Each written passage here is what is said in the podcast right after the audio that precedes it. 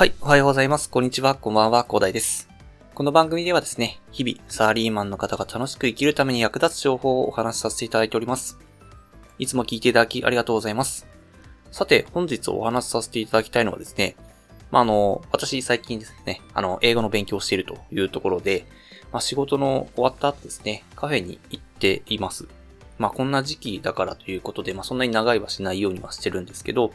まあ、あのね、どうしてもやっぱりね、働く場所というかね、働いたり勉強する場所っていうのは、あの、家とはちょっと別な空間にする必要があるかなっていうふうには思ってるんですよね。まあ家でもあの勉強はするんですけども、なかなかね、長時間は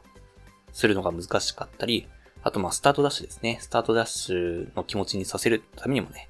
なかなか難しいというところで、えちょっとね、カフェを一旦挟んで、で、家帰ってさらに勉強するというところでやってるんですけど、私が行ってるカフェですね、えーそこにはですね、やっぱり、普通に働いてる方もいらっしゃいましたね。あの、ウェブ会議とかしてる方もいらっしゃいました。まあ、あの、働き方が変わったというところで、あの、在宅ワークとかっていうことで、まあ結構ね、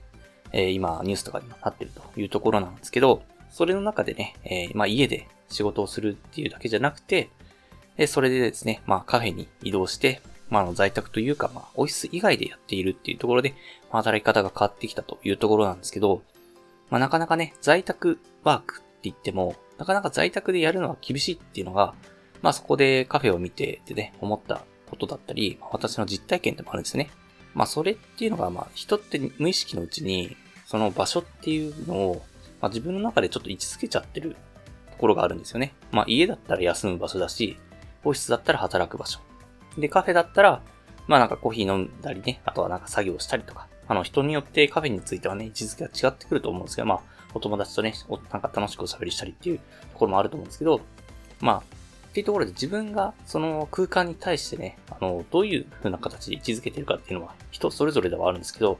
まあ、大方の人は家で休むと。で、オフィスは働く場所という風に位置づけてると思います。なので、なかなかね、家で仕事をするとかね、なかなか今までね、そういう風な位置づけをしてこなかった人たちに対しては、まあ、関してはですね、なかなか厳しいところがあるんじゃないかなと思いますね。なので、まあ、カフェに移動して、まあ、作業したりっていうのも、まあ、皆さんやってきたと思うし、受験勉強とかね、図書館とかね、やった経験もある方は多いんじゃないでしょうかね。まあ、っていうことでね、えーなかなかね、難しいところであるんですけど、まあ、ただ、あの、中にはね、あの、別にどこだって一緒だよっていう風なことを思われる方いらっしゃると思うんですけど、まあたださん、ただですね、やっぱり自分の人生経験ってね、かなりね、心にね、深く刻み込まれてますのでね、なかなか難しいと。で、結構ね、えーそれでモチベーションというか、あの、効率とかも変わってきますんでね、ぜひ自分の、その位置づけてる空間っていうのをね、えーまあ、考えていただけたらね、どういった空間だったら自分はね、今やりたいことっていうのをね、まあ、充実した形でね、えーこなせるかと。で、まあ、過ごせるかっていうことを考えていただきたいと思います。逆に言えばね、まあ、その、ゆっくり休みたいときにね、その自分の、その、休むべき空間っていうのをね、位置づけているっていうのをちゃんと認識してればですね、